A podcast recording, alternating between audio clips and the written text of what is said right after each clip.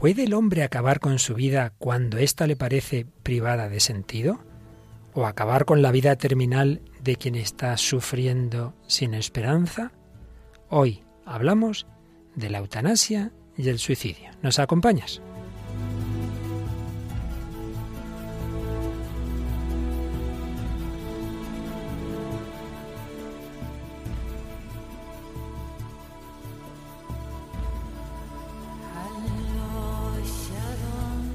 El hombre de hoy y Dios, con el padre Luis Fernando de Prada.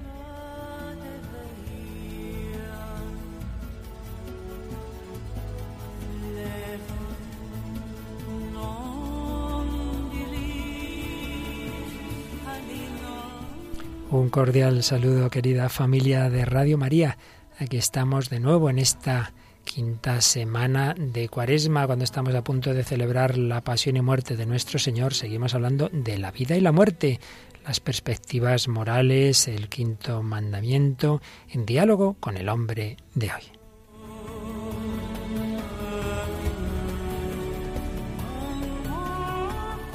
Y hemos recuperado hoy a nuestra habitual colaboradora Raquel Sánchez Mayo. Hola Raquel, ¿qué tal? Muy buenas, padre. Bueno, estas vacaciones del programa espero que te hayan venido bien. Vacaciones, vacaciones no han sido. del, programa, del, programa, sí, pero vacaciones no. ya lo sé, ya lo sé.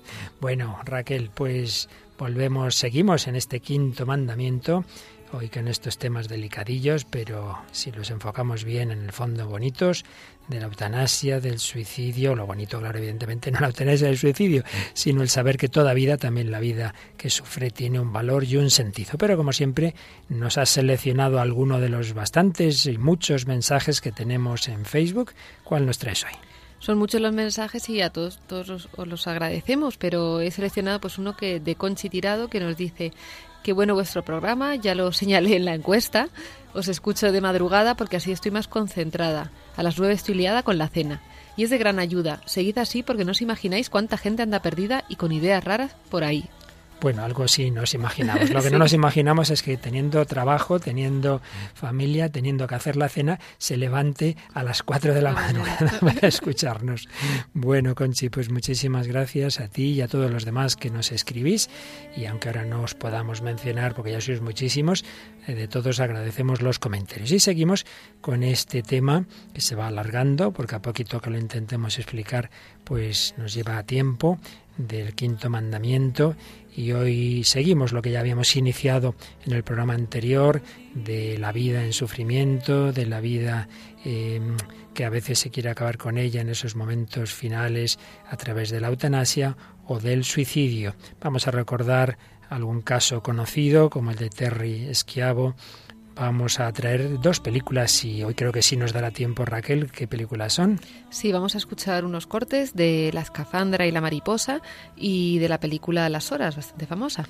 Así es. Y luego también, como siempre, traeremos música. Enfocada desde pues un punto de vista pues más eh, más eclesial de un cantante cristiano y luego pues otra pues más comercial de un cantante muy conocido Peter Gabriel. Es una canción muy clásica de los años 90 80 90 ajá. Y el cantante cristiano es Jesús Cabello que es un joven con una canción muy bonita que tiene que ver con el tema de hoy. Aparte de que escucharemos algún testimonio y recordaremos también ejemplos muy bellos de personas que afrontan su sufrimiento con esperanza. Pues comenzamos esta edición número 119 del hombre de hoy y Dios.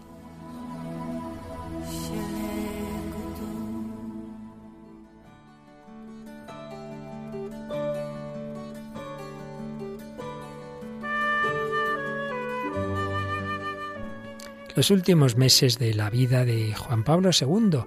Realmente aquellos meses tan difíciles, con tantas dificultades físicas, con los ingresos en el hospital Gemelli, con esa agonía, podríamos decir a la vista, del mundo entero, coincidieron con otra agonía muy distinta, de una joven norteamericana, Terry Schiavo, que 15 años antes había sufrido un ataque cardíaco a causa de una bajada de potasio causada por un estricto régimen para adelgazar y a raíz de esa crisis quedó, podríamos decir, en un estado vegetativo, 15 años en ese estado. muriendo a los 41 años. Pero lo que realmente fue conflictivo es que Terry vivía conectada a una máquina que le permitía respirar, le daban la alimentación y la bebida, pues con sondas, y se produjo una batalla legal, porque, por un lado, su esposo en un determinado momento dijo que su mujer nunca quiso vivir así, aunque ella no había dejado ningún documento escrito que expresara ese deseo. Su marido quería que se dejara de darle esos medios que la mantenían con vida. Y en cambio, los padres de la chica decían que eso no era así y querían que se la mantuviera intubada, que pudiera seguir viviendo. Fue una batalla tremenda y a la vez que íbamos viendo esa caída física, esa agonía de Juan Pablo II, íbamos teniendo las noticias de lo que ocurría con Terry Esquiavo.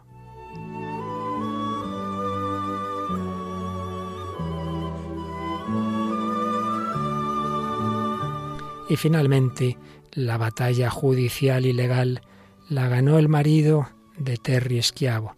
Consiguió que se la privara de todo tipo de ayuda y fallecía por inanición, por no recibir ni alimentación ni bebida en un hospital para enfermos terminales al oeste de Florida. Moría así con 41 años, enfrentado como decimos, a la voluntad de los padres de ella y aduciendo la supuesta voluntad de esta mujer. Muchos vieron en la comparación entre las dos agonías, pues la situación dramática de nuestro mundo, una visión de fe, de esperanza, de un hombre de Dios, de Juan Pablo II, que afrontaba el sufrimiento hasta el final, que no le privaba de hacer todo esfuerzo, todo lo posible por cumplir su misión, que tampoco buscó medios extraordinarios, sino los ordinarios de la medicina, pero que él había defendido que a ningún enfermo se le puede privar de lo más básico, como es la alimentación, como es la bebida, y en cambio esa otra visión que cada vez se va extendiendo más en nuestro mundo, que cuando una persona ya no puede hacer nada o está inconsciente o está en coma o está en un supuesto, supuesto porque luego nos llevamos muchas sorpresas, estado vegetativo, ¿para qué mantenerla en vida? En fin, todo un drama, todo unas situaciones de las que hoy vamos a hablar que quedaron ejemplificadas en aquellas dos muertes, Juan Pablo II y Terry Esquiavo.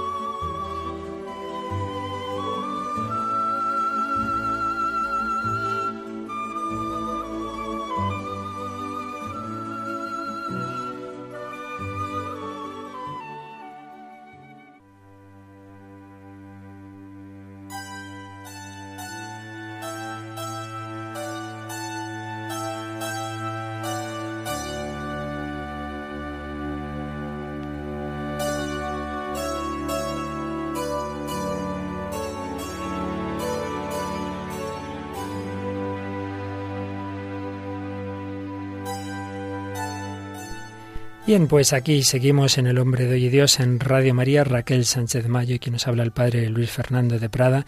Y vamos a ver si hoy precisamos términos, porque hemos contado dos casos muy distintos, la agonía de Juan Pablo II y la muerte de esta chica norteamericana, pero es el momento de que intentemos precisar qué es la eutanasia, qué, son, es el encarnizamiento terapéutico, qué son los cuidados paliativos, y para ello, como siempre, lo mejor es acudir al catecismo de la Iglesia Católica, eh, donde se nos precisa todas estas eh, realidades. Raquel, si te parece, leemos en primer lugar el número 2276.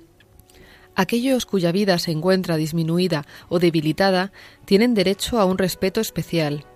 Las personas enfermas o disminuidas deben ser atendidas para que lleven una vida tan normal como sea posible. Aquí pues tenemos un principio general, obvio desde una perspectiva humanista y por supuesto cristiana, algo en lo que el Papa Francisco nos insiste mucho. Cuidado con la cultura del descarte, de, de, quitar de en medio a los que nos parecen menos útiles, menos eficaces, quitar de en medio a los enfermos, quitar de en medio a los ancianos. Un principio general. Pero vamos ahora a precisar qué es esto de la eutanasia, este medio por el cual muchas veces se quieren eliminar a determinadas personas. Número 2277.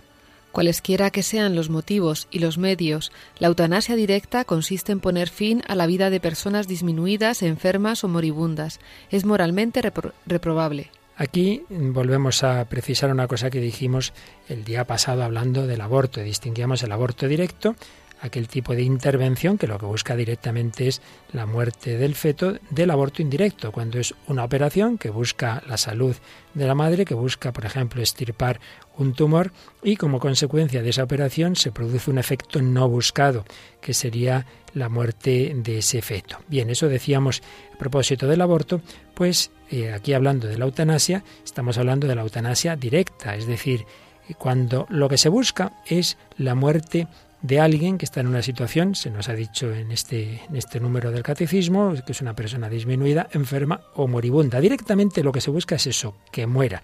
Porque también puede ocurrir que no, que lo que se busque es simplemente, por ejemplo, que sufra menos, darle una determinada sedación y puede ocurrir que como consecuencia eh, no buscada de esa sedación se acorte la vida. Pero no se buscaba esa muerte de la persona, sino directamente que muriera. Es lo que aquí hablamos cuando decimos eutanasia directa. Pero esa eutanasia directa puede ser de varias formas. Y esto el mismo párrafo, el mismo número 2277 en su segundo párrafo nos lo explica. Por tanto, una acción o una omisión que de suyo o en la intención provoca la muerte para suprimir el dolor, constituye un homicidio gravemente contrario a la dignidad de la persona humana y al respeto del Dios vivo, su Creador. El error de juicio en el que se puede haber caído de buena fe no cambia la, la naturaleza de este acto homicida, que se ha de proscribir y excluir siempre. Por tanto, fijaos que esa eutanasia directa se puede hacer de dos formas. Eh, fíjate Raquel las dos palabras que aparecen aquí. Acción y omisión.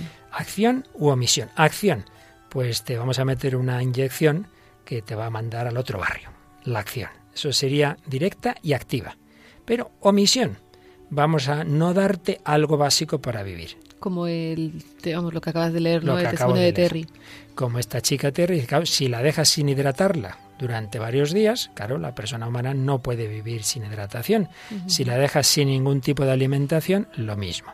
Entonces, decir, no, no, pues se ha muerto, claro, porque ¿por qué vamos a darle eso? Hombre, son cuidados básicos, qué menos que dar a una persona que la mínima alimentación y la mínima hidratación. Por tanto, si tú quitas algo imprescindible para la vida, es también una eutanasia.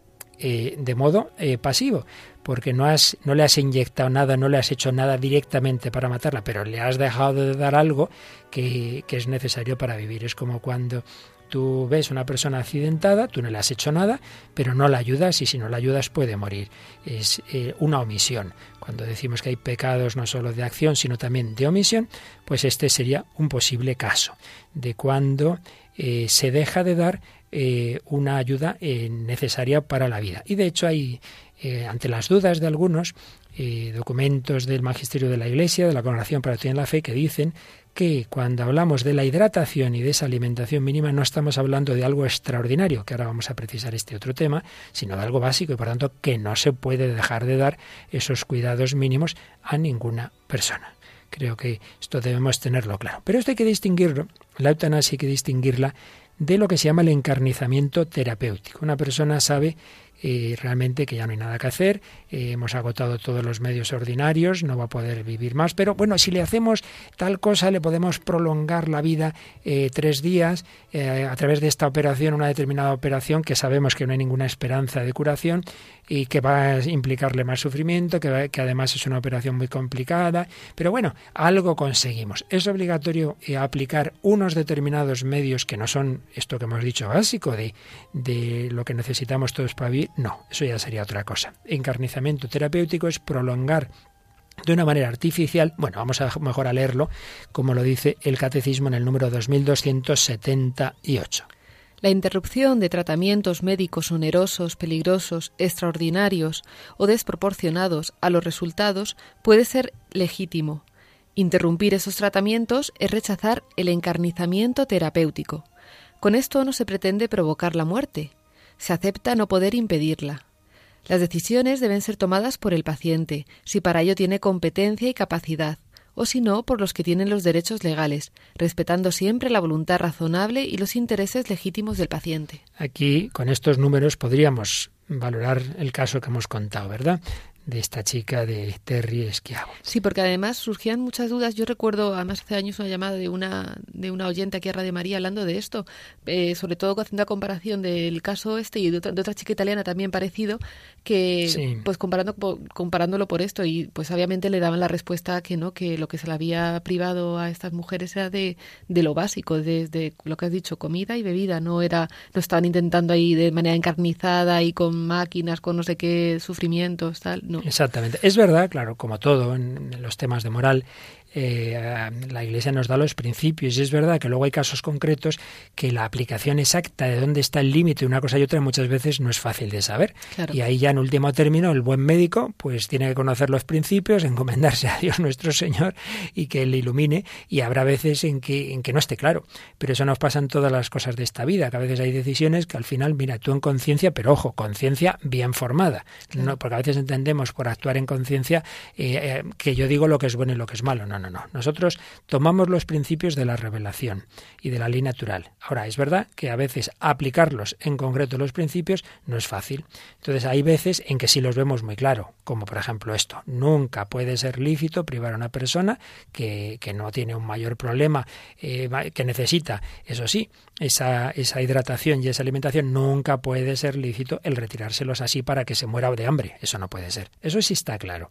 Ahora, es verdad que hay otro tipo de, de intervenciones que dices hasta qué punto habría que hacerlas o hasta qué punto ya, mire, esto no tiene sentido, esto ya es prolongar la vida de una manera eh, encarnizada. Pues hay veces en que no tendremos la claridad, pero al menos tengamos clara la diferencia, que hay veces, repito, en que sí, que, que lo, lo podemos ver, ¿verdad? Fíjate lo que dice el catecismo, distingamos entre provocar la muerte y aceptar el no poder impedirla. Porque, claro, aquí como en todo hay los dos extremos desde las personas que enseguida quieren quitarse a otra de en medio hasta los que piensan que los médicos son Dios y siempre van a curar a alguien. Pues no, hay que saber aceptar la muerte. Yo recuerdo más de una vez haber oído a un médico decir, mira, nosotros somos unas personas que estamos en una guerra, una guerra que sabemos que al final perdemos porque al final la muerte vence. Pero nuestra tarea es retrasar todo lo posible esa derrota y hacerla lo más suave posible, evitar en lo posible el dolor. Creo que está muy bien expresado.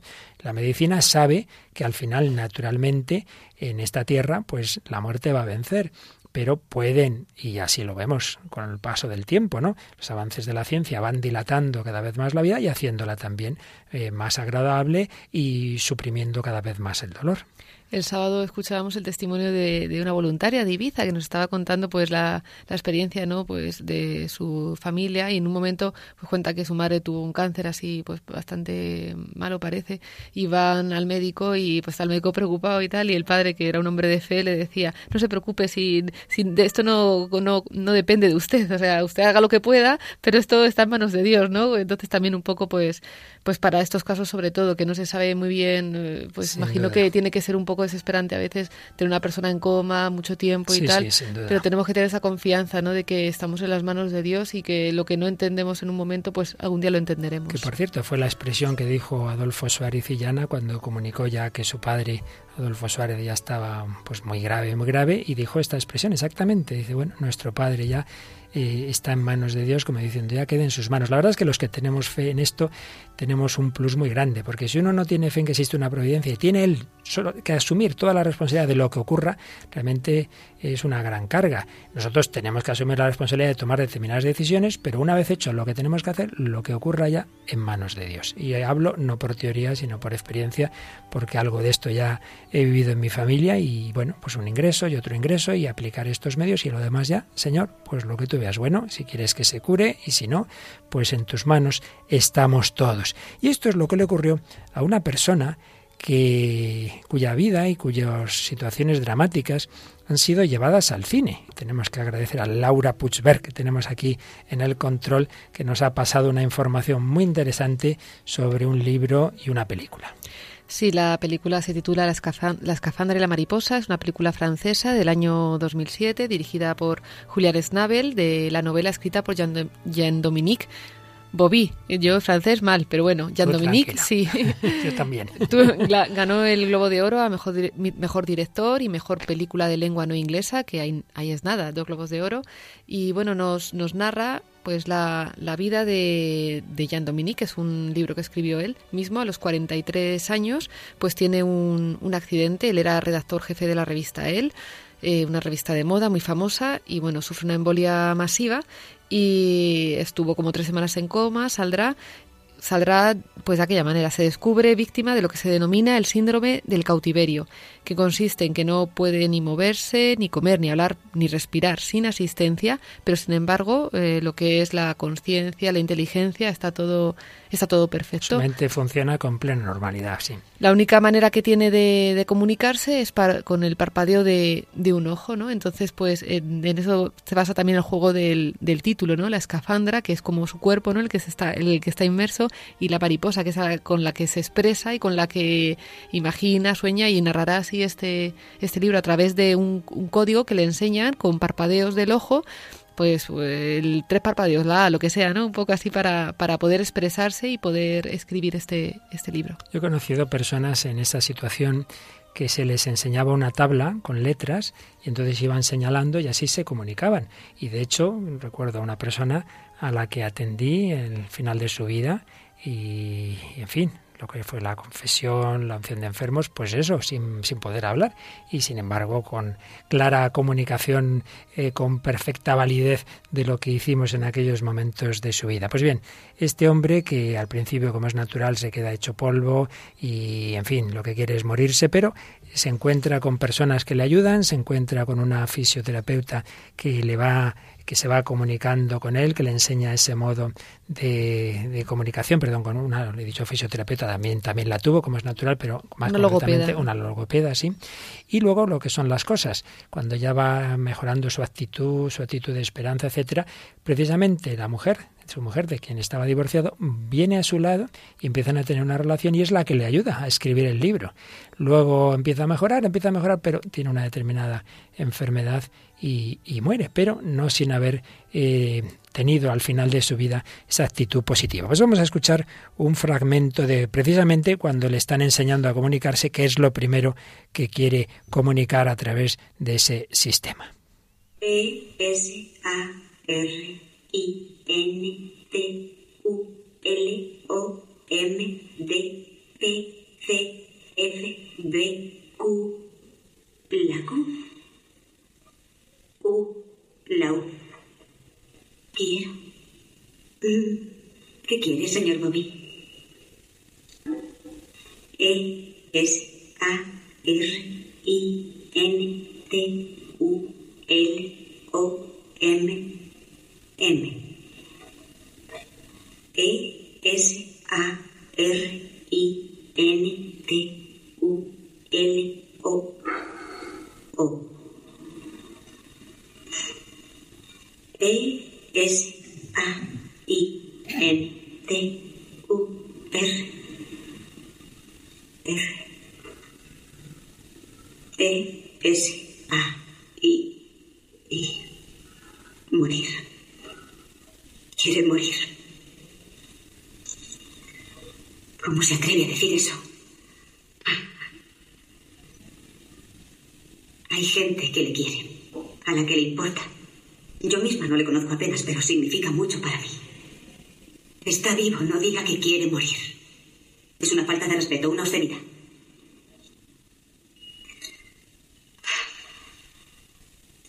¿Quiere seguir?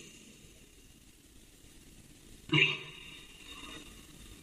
Volveré luego a ver si ha cambiado de opinión.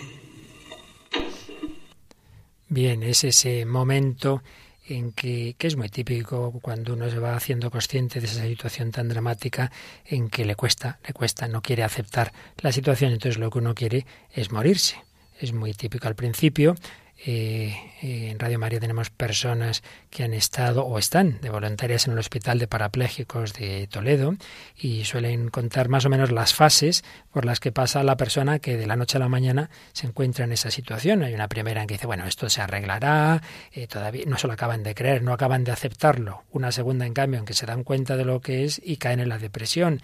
y una tercera, a la que eh, ojalá se llegue siempre, en que uno va asumiendo la situación, pero viendo también los aspectos positivos, no reduciendo todo a lo que le está faltando. Pues bien, este hombre está en esa fase negativa, en esa fase depresiva, y esa persona que le va a ayudar mucho, también hay que decir que, en ese momento quizá no reacciona todo lo bien que se debería, porque hay que comprender, hay que comprender que en esos momentos la reacción es esa, pues hay que asumirlo, eh, hay que dar razones positivas, hay que dar de todo afecto y poco a poco la persona lo irá superando, como fue su caso, pero así de repente eso es una obscenidad, tal quizá no era la mejor manera de decírselo. Pero sí que es verdad que le da un par de razones muy interesantes. Una, hay personas que le quieren, decir, hombre, que, que usted no es el centro del mundo, que también esto afecta a los demás. Y en segundo lugar, esto mismo, ¿no?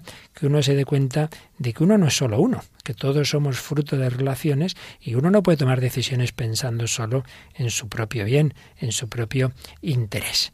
Pues si te parece, Raquel, antes de seguir, vamos a, escuchar una de las canciones que tenemos para hoy, eh, una canción que nos has traído tú. Sí, he traído una canción que se llama Don't Give Up. Sería, pues, la traducción sería algo así como, como no, no, no te rindas, no abandones. Y, bueno, está escrita por, por Peter Gabriel y cantada también acompañado por Kate Bush.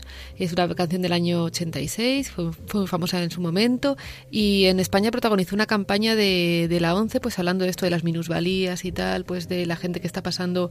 Recuerdo que aparecía gente en silla de ruedas también, pues un poco pues, pues no hay que rendirse, ¿no? a veces la vida nos pone en situaciones pues que no hemos buscado o no querríamos, pero no hay que abandonar porque todo al final es, es para bien. Eh, la canción además es muy bonita porque está cantada como a dos coros se puede decir, ¿no? Es el Peter Gabriel, la voz masculina, cantando pues eso, pues un poco la, tristeza, la, pues lo que puede sentir, ¿no? Un hombre que se encuentra un poco desolado.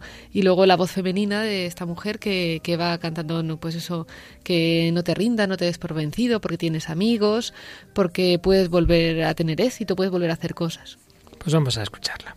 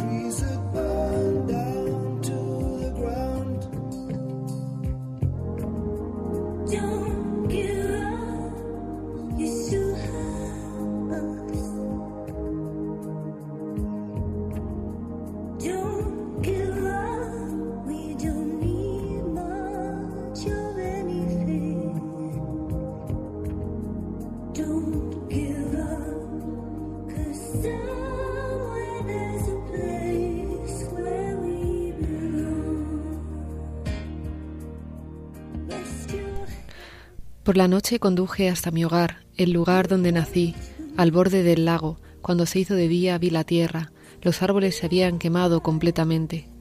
No te des por vencido, aún nos tienes a nosotros.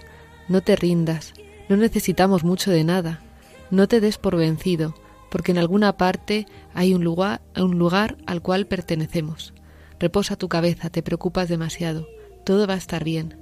Cuando los tiempos se ponen difíciles, puedes recurrir a nosotros. No te rindas, por favor, no te rindas.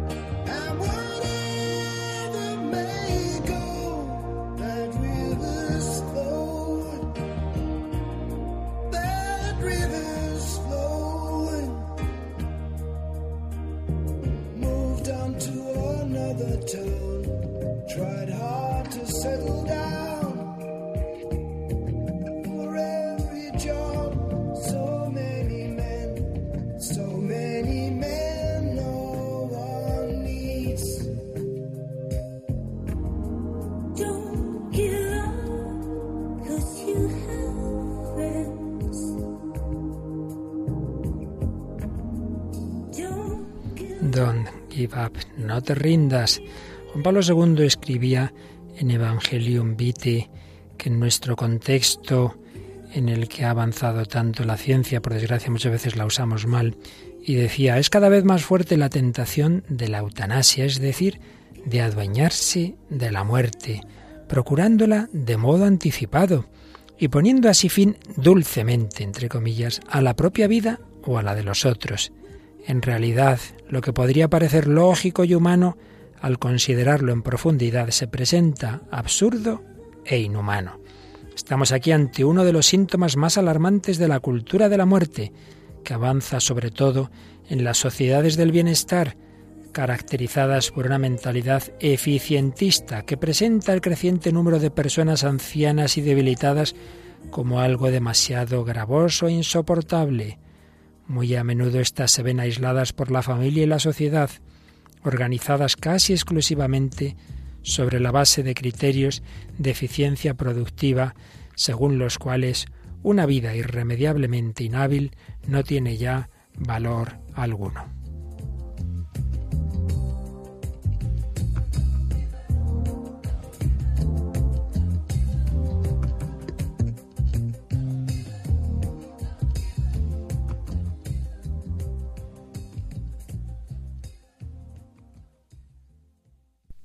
Pues aquí seguimos en El Hombre de Hoy y Dios, en Radio María, Raquel Sánchez de Mayo, y que nos habla el Padre Luis Fernando hablando de la eutanasia. Nos queda, Raquel, un número del catecismo importante, el 2279.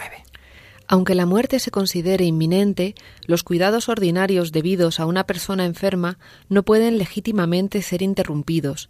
El uso de analgésicos para aliviar los sufrimientos del moribundo incluso con riesgo de abreviar sus días, puede ser moralmente conforme a la dignidad humana, si la muerte no es buscada ni como fin ni como medio, sino solamente prevista y tolerada como inevitable. Los cuidados paliativos constituyen una forma privilegiada de la caridad desinteresada. Por esta razón deben ser alentados. Esto es muy importante. Antes hacíamos alusión a ello, que lo que por supuesto se puede y debe hacer es y usar aquellos analgésicos que alivien los sufrimientos del moribundo. Y si se ve que eso puede tener ese riesgo de abreviar sus días, puede ser, sin embargo, eh, moral, puede ser lícito, porque lo que no se busca directamente es la muerte, ni como fin ni como medio, sino simplemente se tolera como un, un efecto que no se busca de ese fin, que es lógico, de procurar eh, anular o disminuir todo lo posible el sufrimiento. Eso sí, hay que permitir que la persona pueda tener la suficiente conciencia, sobre todo para tomar decisiones e incluso advertirla, decir, mire, quizá en, a partir de determinado momento puede dar la conciencia, por si quiere saberlo, pues eso, relación con Dios, eh, decisiones con la familia, decisiones legales. Hoy día tendemos tanto a ocultar la muerte que no, no, no, que no se entere y de repente uno se ve en la inconsciencia y no ha podido hacer determinadas cosas y es una falsa caridad la que tenemos en ella. Es muy importante esto de los cuidados paliativos como una forma de caridad. De hecho, médicos que se dedican a ello dicen, yo lo he oído muchas veces, cuando una persona te está diciendo, mire, yo quiero morirme, yo quiero morirme porque esto es insoportable, lo que está diciéndome es que ese es un dolor con el cual realmente no puede vivir. Y dice, cuando conseguimos quitarle el dolor ya no se quiere morir. no es un tema de, que las personas ante todo quieran morirse, sino lo que están pidiendo es ayúdame a quitar este dolor. Pero por desgracia, por desgracia, como tantas veces ocurre, se invierte muchísimo en mil temas que no hacen ninguna falta y en cambio no se invierte o muy poquito en los cuidados paliativos. Yo te voy a contar una cosa, que, bueno, una anécdota un poco graciosa, porque me, me contaba una amiga que tiene una una abuelita muy, muy mayor y, y, que no y que ella decía que ya se quería morir que no sé qué pero en cuanto se veía que ya estaba muy mal decía yo no me quiero morir así que digo es que en el fondo es eso o sea quien, quien se quiere morir lo que dices tú no es porque está con un sufrimiento pues mm, intolerable o el quererse morir es una forma de, de, transmitir el dolor que tiene claro. y muchas veces la falta de amor que tiene también porque también está súper claro que personas que se sienten muy queridas que aman que son amadas y tal y de bueno su vida tiene sentido. Y vamos a escuchar eh, unos fragmentos de un, documental de televisión española, de ese programa de tantísimos años ya, que tiene algunas ediciones muy buenas, Documentos Tuve. Hace ya bastantes años hicieron uno realmente conmovedor.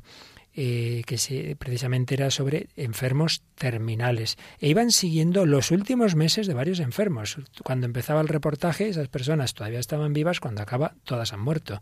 Realmente impresionante. Y vamos a escuchar a alguno de los enfermos que entrevistaban y luego a un doctor especialista precisamente en cuidados paliativos su experiencia. Realmente es muy interesante. Ramón es fraile franciscano y tiene un cáncer de próstata ya muy extendido. Sabe que tiene la muerte muy cerca, pero confiesa con el entusiasmo de un creyente que no le asusta. Yo sé que poco a poco me voy debilitando. Yo sé que poco a poco me voy debilitando porque me lo veo.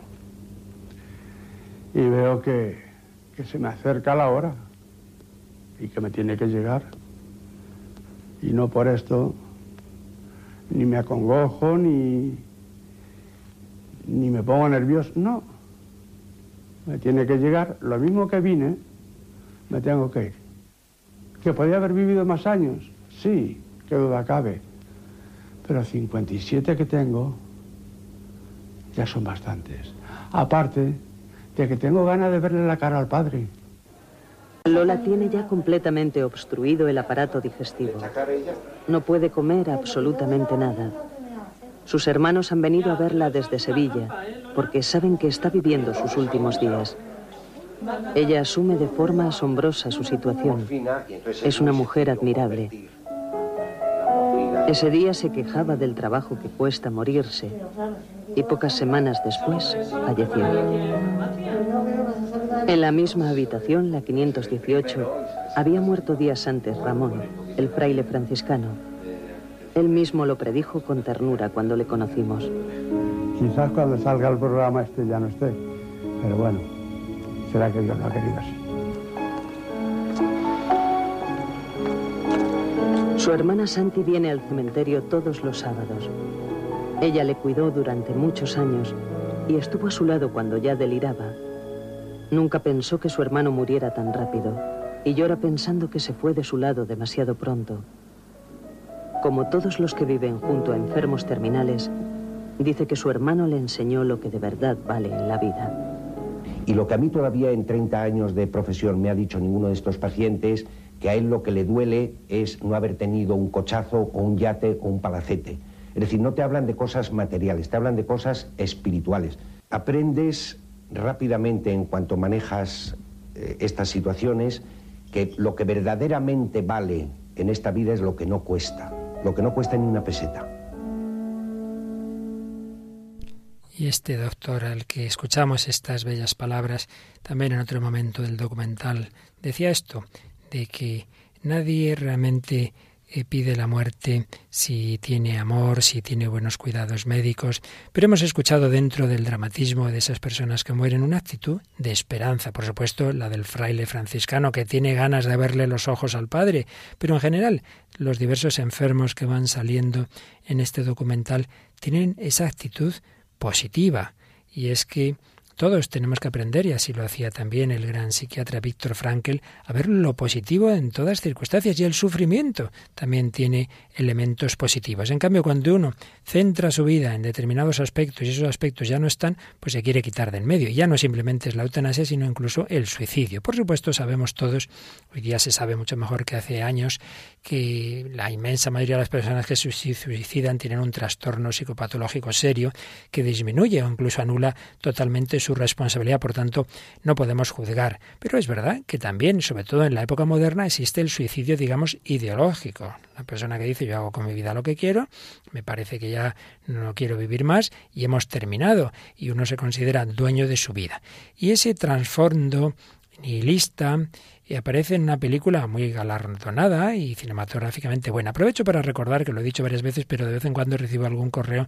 Cuando ponemos aquí algún fragmento de alguna película, no necesariamente la estamos recomendando la película. Muchas veces no la recomendamos como la película global, pero en este diálogo con el hombre contemporáneo que hacemos en este programa, nos parece que igual que Benedicto XVI citaba de vez en cuando a Nietzsche, que evidentemente no lo recomendaba para nada, pero lo citaba en sus encíclicas, pues puede venir bien a veces escuchar fragmentos de películas que reflejan una mentalidad no cristiana, como pasa en Las Horas, una película muy nihilista en la que se suicida hasta el gato, es realmente tremenda y que está basada en una historia real y luego hay una historia de ficción.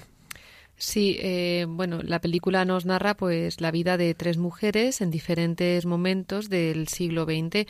Eh, todas están conectadas a través de la, de la obra de la, la escritora Virginia Woolf. Que es la real, la, la que realmente existió. Sí, Mrs. Mrs. Dalloway. Y, y, bueno, pues nada, pues es eso. Eh, Nicole Kidman, que fue galardonada con el Oscar por su, su, interpretación de Virginia Woolf, será una. Luego, pues una mujer como de los años 50, y, y, luego pues una otra mujer más actual y tal, pues eh, preparando una fiesta, un amigo que se va a morir de sida y tal, pues las tres conectadas pues por eso, por una, una busca de sentido, pues eso planteándose el suicidio tal, como Virginia Woolf terminaría. Sí, y es lo que vamos a escuchar precisamente cuando el marido de Virginia Woolf entra en su casa y se encuentra la nota que le ha escrito su mujer de despedida. Se juega en la película con los momentos en que ella la estaba escribiendo, los momentos en que la está leyendo el marido, los momentos en que se está ahogando porque se tira a un río y muere. Escuchamos este fragmento de Las horas. Tú me has dado la mayor felicidad posible. Has sido todo lo que alguien puede ser para otro. Sé que estoy destrozando tu vida y que sin mí podrías trabajar y lo harás. Lo sé. Ni siquiera me expreso debidamente. Lo que quiero decirte es que te debo toda la felicidad de mi vida. Has tenido una paciencia infinita. Y has sido increíblemente bueno. En mí ya no queda nada, salvo la certeza de tu bondad. No puedo seguir arruinando tu vida. No creo que dos personas puedan ser más felices de lo que hemos sido nosotros. Virginia.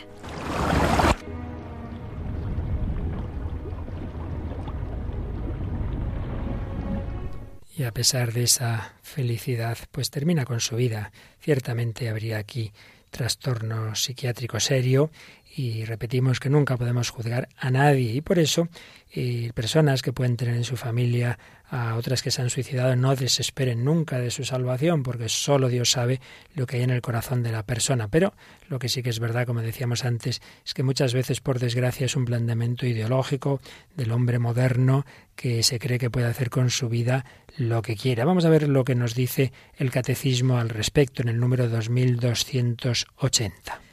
Cada uno es responsable de su vida delante de Dios que se la ha dado. Él sigue siendo su soberano dueño. Nosotros estamos obligados a recibirla con gratitud y preservarla para su honor y la salvación de nuestras almas. Somos administradores y no propietarios de la vida que Dios nos ha confiado. No disponemos de ella. Administradores y no propietarios. Y por ello el suicidio va contra muchos elementos que nos explica el número 2281. El suicidio contradice la inclinación natural del ser humano a conservar y perpetuar su vida. Es gravemente contrario al justo amor de sí mismo. Ofende también al amor del prójimo porque rompe injustamente los lazos de solidaridad con las sociedades familiar, nacional y humana con las cuales estamos obligados. El suicidio es contrario al amor del Dios vivo. Así que se nos dan varios motivos muy interesantes de por qué es malo el suicidio. Por un lado, porque va contra una inclinación natural. Todos los seres vivos y también el hombre tiene ese instinto de conservación, conservar la vida y perpetuarla. Luego, fíjate que se dice es gravemente contrario al justo amor de sí mismo. Nunca hay que olvidar que hay que amar al prójimo como a ti mismo. También te tienes que amar a ti mismo, tienes que cuidarte. Y claro, que menos, que peor manera de anticuidarse que el suicidarse. Pero también ofende al amor del prójimo. No, no, yo hago con mi vida lo que quiero. Oye, tú no eres una isla, tú tienes familia, tú tienes personas cercanas, eh, tú no eres el único, lo que tú tienes lo has recibido de la familia, de, de, comunidades más amplias, de la patria, de la humanidad, de la iglesia, también tienes obligaciones a muchos, respecto de muchos de los que has recibido y por supuesto, en último término, de Dios. El suicidio es también contrario al amor de Dios. Pero repetimos que la responsabilidad última solo Dios la sabe y que en muchísimos casos hay una ofuscación tal que seguramente no hay responsabilidad en la mayoría de los suicidios y el propio catecismo en el número 2283 recoge esta idea. No se debe desesperar de la salvación eterna de aquellas personas que se han dado muerte. Dios puede haberles facilitado por vías que Él solo conoce la ocasión de un arrepentimiento saludable. La Iglesia ora por las personas que han atentado contra su vida. Pues bien, vamos a terminar con otro testimonio.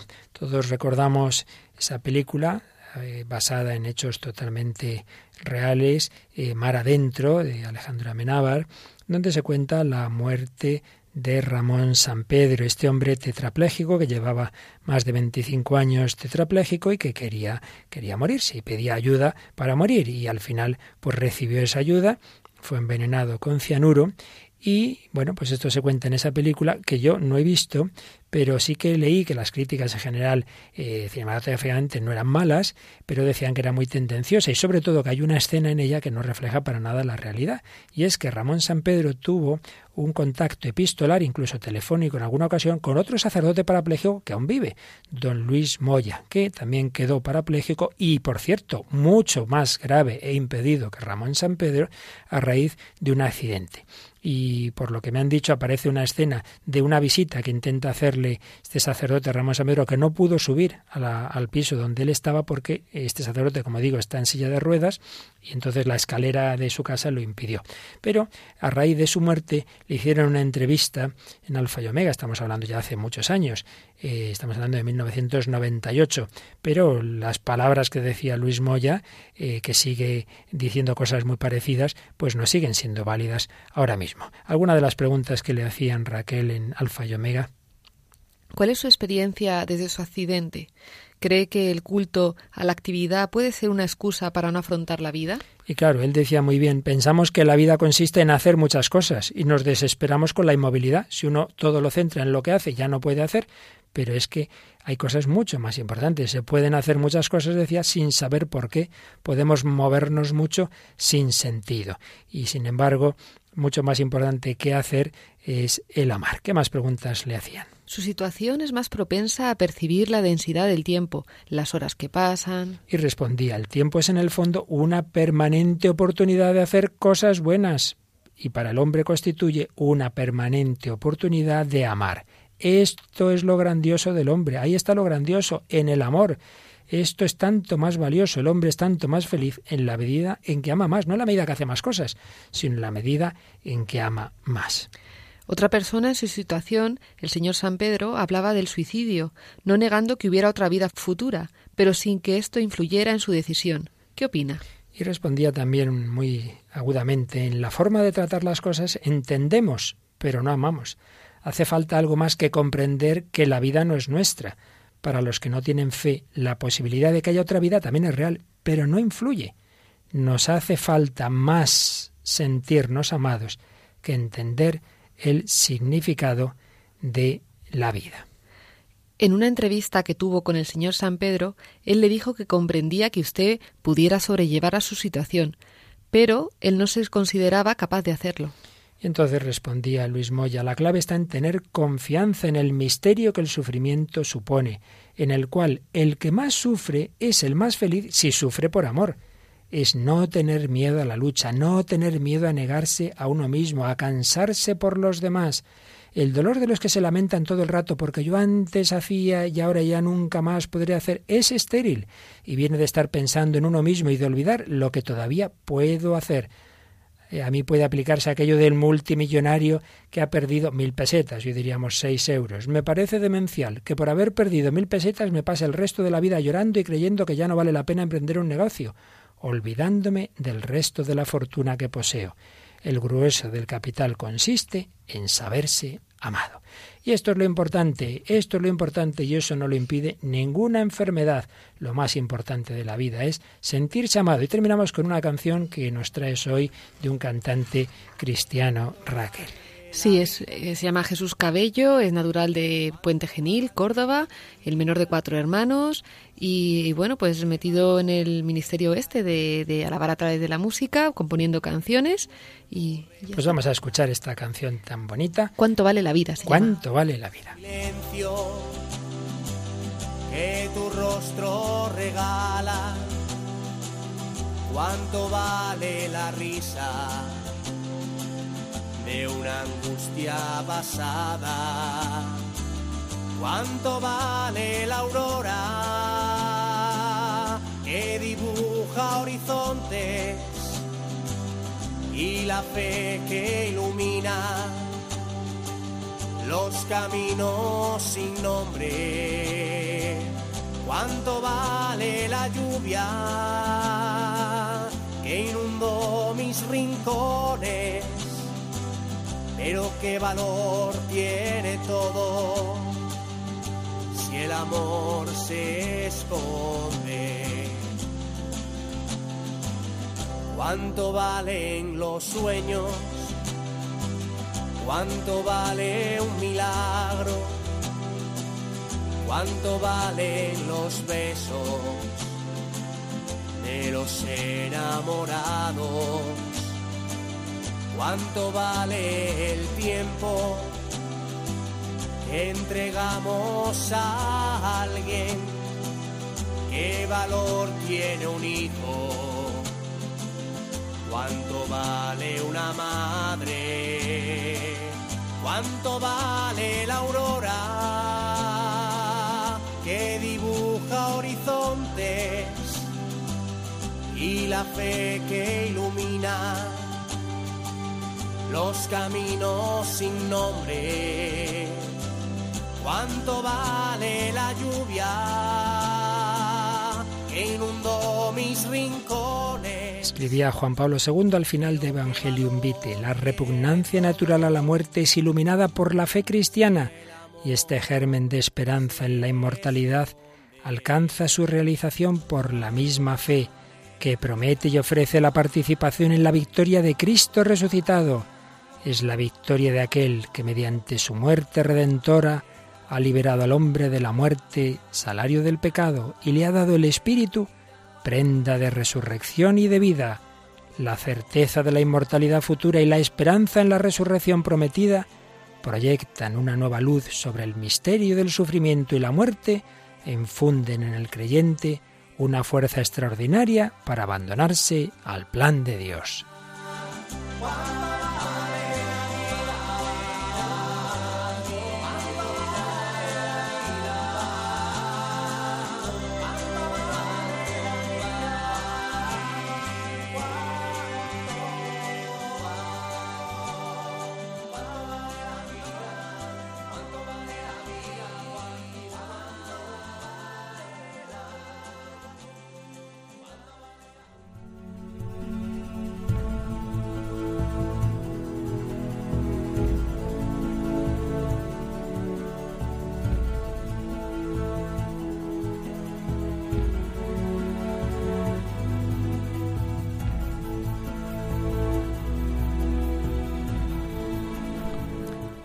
¿Cuánto vale la vida? un valor, podríamos decir, en cierto modo infinito, la vida humana, porque es obra de Dios, porque es reflejo suyo, porque estamos creados a su imagen y semejanza, y porque Cristo ha dado su vida hasta la muerte por cada uno de nosotros. Somos administradores y no dueños de este don, de este regalo, y tenemos que afrontar también sus momentos de dificultad y sufrimiento, como el propio Jesús, como Juan Pablo II, como tantos santos nos han enseñado a gozar, a vivir, pero también a sufrir y a morir. Y si compartimos con Cristo y con María los misterios gozosos, dolorosos, iluminados por los luminosos, compartiremos también los misterios gloriosos. Y es lo que deseamos para todos nuestros oyentes, a los que, como siempre, pedimos su participación en el programa. Pueden enviarnos mails al el hombre de hoy y Dios radiomaria.es y a través de Facebook poniendo en el buscador el hombre de hoy y Dios y dando me gusta en la página. Como siempre, si queréis recoger los programas anteriores, podéis mirarlos en el podcast de Radio María o podéis solicitar los DVDs donde están ya los 118 anteriores con este 119 y donde hay todo una visión de la de la doctrina católica en diálogo con el hombre contemporáneo. Diálogo que seguiremos la próxima semana, si Dios quiere, gracias a Raquel Sánchez Mayo, gracias a Juan Manuel en el control y a todos vosotros, queridos amigos, queridos oyentes. Seguimos caminando con esperanza hacia Cristo resucitado.